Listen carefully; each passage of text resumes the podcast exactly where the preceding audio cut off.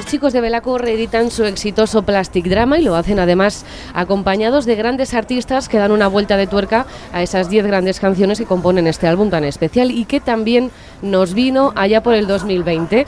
Chris y Lander, nos faltan Lori y Yusu. Sois Belaco, ¿qué tal? ¿Cómo estáis? Hola, Hola. Belén, ¿qué tal? Muy bien. Plastic Drama Deluxe. ¿Cuándo se os ocurrió dar esta nueva vida a las canciones y reeditar este disco?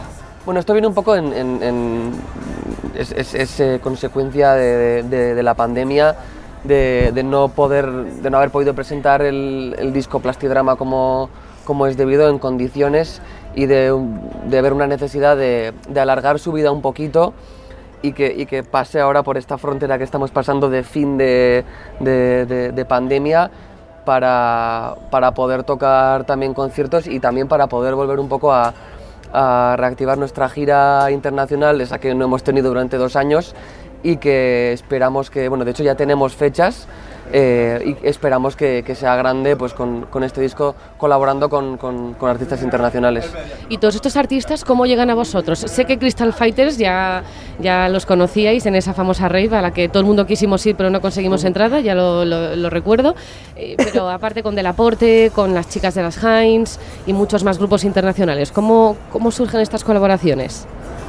Pues eh, justo con, con Heinz, la primera vez que tocamos fue en Finsbury Park, un festival de Londres, en el cual hemos coincidido con cuatro de los grupos que están en los remixes, con Dreamwife, eh, con Wolf Alice, con The Vaccines y Heinz, eh, finalmente. Entonces, eh, claro, hay grupos que son más inaccesibles para nosotras, como puede ser eh, Wolf Alice eh, o Vaccines, pero pues bueno, al final eh, pidiendo ayuditas eh, hemos conseguido llegar a ellas y luego en el caso de Heinz pues es que desde entonces eh, hemos coincidido más veces, eh, yo soy bastante amiga de Ana y, y entonces pues mm, pedírselo era como pues eso, al final las artistas que están aquí colaborando es gente que, que admiramos, eh, gente también que nos cae bien, a buena gente y gente que nos ha hecho caso.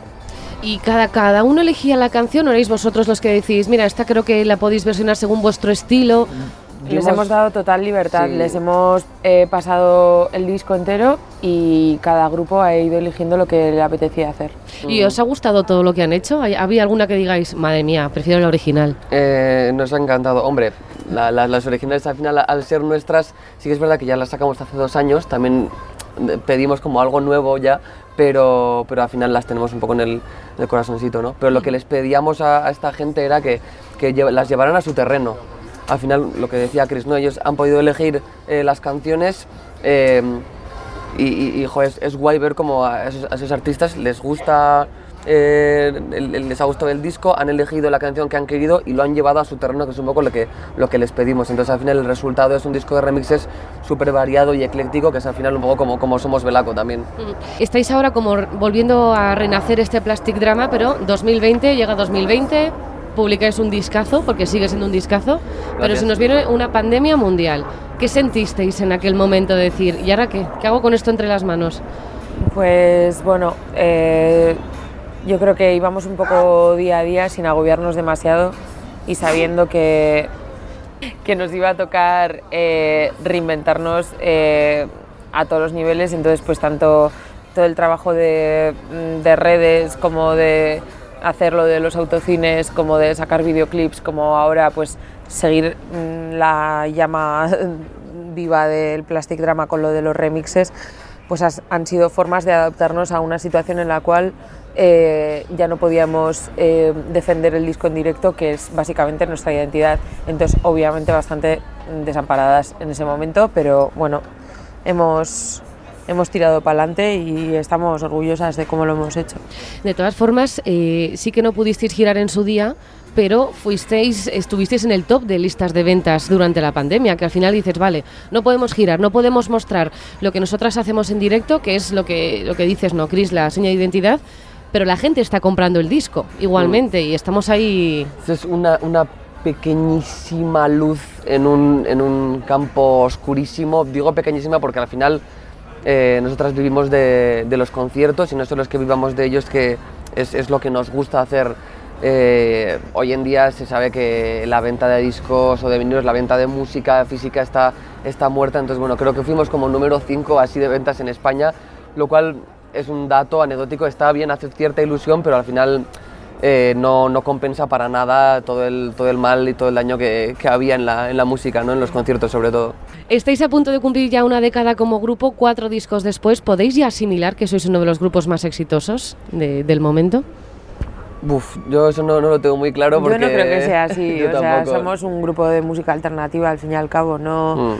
No vamos a ser nunca el grupo más exitoso ni el grupo del momento, lo tenemos asumido y sabemos también el sitio que, que, que ocupamos. Tenemos una eh, carrera bastante progresiva, hemos, o sea, nos sentimos orgullosas con cómo disco a disco vamos mejorando o, o conseguimos hacer cosas que nos motivan y que nos gustan.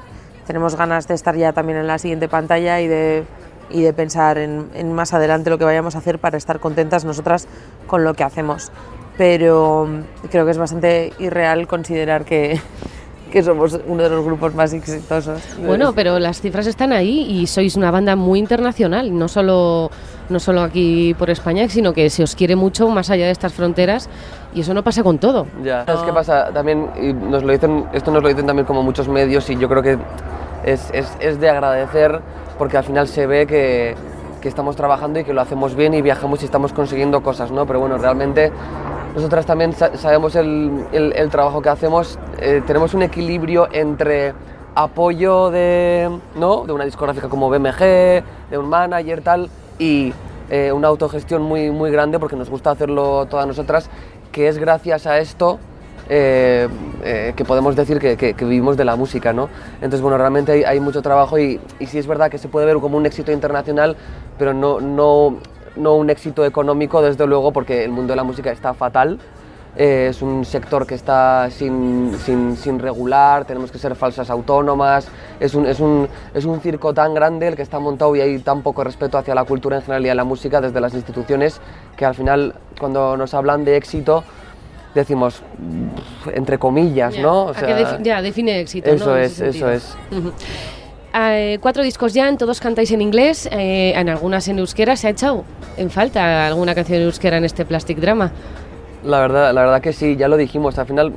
Eh, no, no, ha coincidido. Teníamos algún bocetillo de alguna canción en euskera, lo que pasa que como al final veníamos de dos discos muy largos, eh, 13, 14 canciones de más de una hora y este que te, pretendía ser como 10 temas, creo que dura como 36, 35, 36 minutos, muy cortito, eh, y a, a, la cara, lo escuchas de principio a fin y punto, ¿no? Y entonces, pues algunos temas, entre ellos algunos en esquera, se, se tuvieron que quedar fuera. La gira por Europa ha quedado reflejada en un documental que se presentó en el Cinemaldi. ¿Cómo fue girar en plena pandemia? ¿Lleváis ya cuenta de todos los test de antígenos y PCRs que os hicieron en esos meses? Eh, bueno, en realidad eh, no hemos salido de España más que este año, ¿no? Para oh. Estados Unidos y, y, el resto, pues hemos hecho conciertos, pero tampoco, bueno, hemos hecho conciertos poquitos respecto a lo que solíamos hacer antes, claro. La verdad es que yo, también no estamos con un canto en los dientes, sí. ¿no? Con lo que hemos hecho, porque, joder, realmente eh, hemos, hemos, conseguido sobrevivir a la, a la, a la pandemia como, como, grupo haciendo cosas como, como, estas, ¿no? el documental, disco remixes, pero hemos, hemos, bueno, pues se nos ha abierto, se nos abrió una cuestión de tocar de repente en sitios donde no estábamos acostumbradas, ¿no? pues en teatros, eh, con gente sentada, lo cual hizo un poco que también tuviéramos que cambiar repertorios, tuviéramos que revisitar temas, temas viejos y cambiarlos, un poco adaptarnos a, a, al, al, nuevo contexto y a cómo eran, cómo eran los conciertos. Al final, pues no sé si habremos dado en pandemia unos 30, 35 conciertos que la verdad para cómo ha estado el asunto es para estar, es para estar contentas. Lo que pasa que bueno, pues eh, es verdad que los viajes se han quedado en, en, en nada o incluso en promesas falsas, ¿no? Había momentos en los que parecía que íbamos a ir a México o a otros países y luego al final se cancelaba, entonces ha sido un proceso bastante como con diferentes fases, ¿no? De la depresión a, uh -huh. a la alegría por tocar, lo de los autocines, a, con muy mucho contraste. Lo que también hemos podido ver gracias a Son Estrella Galicia es ese documental en el que volvimos ¿no? a vuestros orígenes y os vimos ensayar en vuestro pueblo, en el uh -huh. local donde empezasteis. ¿Al final se os da mucho mejor la cámara de lo que pensabais o os, os seguís prefiriendo el escenario? No, no, no. Eh, la relación con la cámara, si es para hacer cosas en plan, para hacer eh, nuestros propios vídeos hechos por nosotras y que como que tenemos un poco el, el, el control de la movida, guay. Pero en cuanto alguien nos está pidiendo que hagamos algo, enseguida nos podemos sentir forzadas. Eh, y es verdad que llega un punto en el que te, te acostumbras, pero no dejamos de sentirnos a veces como poco nosotras cuando hacemos eh, otro- otras movidas. Es verdad que justo en este caso Mm. estamos muy contentas con el resultado, con cómo nos trató el equipo, con, con, pues eso, la- el, el contenido que, que se le dio y, y- y ahora es un vídeo también muy apreciado y valorado por, por nuestras familias, por nuestras amigas, porque pues, nos conocen y saben que, que es bastante, que es bastante auténtico y eso es algo difícil de conseguir cuando haces cosas con, con, con agentes externos. ¿no? Pero, pero creo que, que sí, que nuestra relación con las cámaras sigue siendo complicadita. Mm, mm. Lander, afirmas que sí, ¿no? Afirmo que sí, sí que es verdad que yo estaba pensando que a lo mejor en 10 años ya hemos entrenado un poco, hemos pillado un poquito de más soltura, pero aún así nos cuesta mucho, sobre todo porque hay situaciones en las que nos piden unas cosas de ciertas poses o ciertas que es como que dices, a ver, por favor, o sea, Ya. quiero decir, o sea, vamos a borrar ese rollo del grupo de rock posando no sé cómo, ¿no? O sea, pero bueno. Las- eh, habrá que ensayar esas miradas de Bumburi, ¿no? Las que tenía él frente a la cámara. Maravillosas. Bueno, ahora os espera una gran gira por Estados Unidos, México, Reino Unido, España, todo lo que se os ponga por delante. Imagino que después de estar en pandemia y que no habéis podido salir, tendréis más ganas que nunca de salir. Pero en giras tan extensas, ¿cómo lleváis estar lejos de casa? Pues em, para mí ha sido como bastante guay, igual como parar un poco y entender por qué hay veces que las giras pueden resultar estresantes, porque si vas con el estado de ánimo y la salud mental un poco flojita, pues no es, no es nada fácil de gestionar, porque digamos que bueno, pues es un, es un ritmo de, de trabajo duro, pero al mismo tiempo nosotros tenemos mucha suerte en- porque tenemos mu- muy buena relación entre nosotras y pasamos bien el tiempo, el tiempo juntas. Y con la pandemia, pues ha llegado ese un punto de que echas en falta incluso cosas que en el momento te parecían una basura, ¿no? Como, Pues de repente igual echas en falta hasta pues estar cansado de viaje. eh, eh, yo qué sé, pues eh, Viajes eh, largos en furgo. Los viajes furgo, eh, o sea, los viajes largos en furgo, las como conversaciones absurdas, todo. Lo romantizas porque ya no lo tienes. Y, por ejemplo, en el caso de la última gira que acabamos de hacer, eh, a mí me pasó algo que no me pasaba desde hace tiempo, que era que no me quería volver. Lo estaba pasando también y creo que, que ahora pues va, va a ser un poco ¿no? ese, ese momento dulce de cuando retomemos las giras, de, de disfrutarlo, de saber que aquello que considerábamos un derecho es también un privilegio y ahora, por supuesto, lo, lo valoramos. En un año hablamos y te pregunto lo mismo, ¿eh? A ver qué Vale. me dices, si me Venga. echas, si me Venga, echas- genial. si tengo, tengo ganas o no. Pues Chris Lander, muchísimas gracias. Nos faltan Belén. Lore y Josu de Belaco. Enhorabuena por este Están de plástico. acuerdo con casi todas las cosas que hemos dicho. Eh, enhorabuena por este Plastic Drama Deluxe. Enhorabuena Gracias, por el. Plastic Drama que también nos Muchas salvó y gracias. es un discazo. Y lo siguiente es vernos por los conciertos. A ver, a ver, a ver si podemos bailar y saltar por ahí en algún concierto. Y por Pamplona, por favor. Efectivamente. Venga, hecho.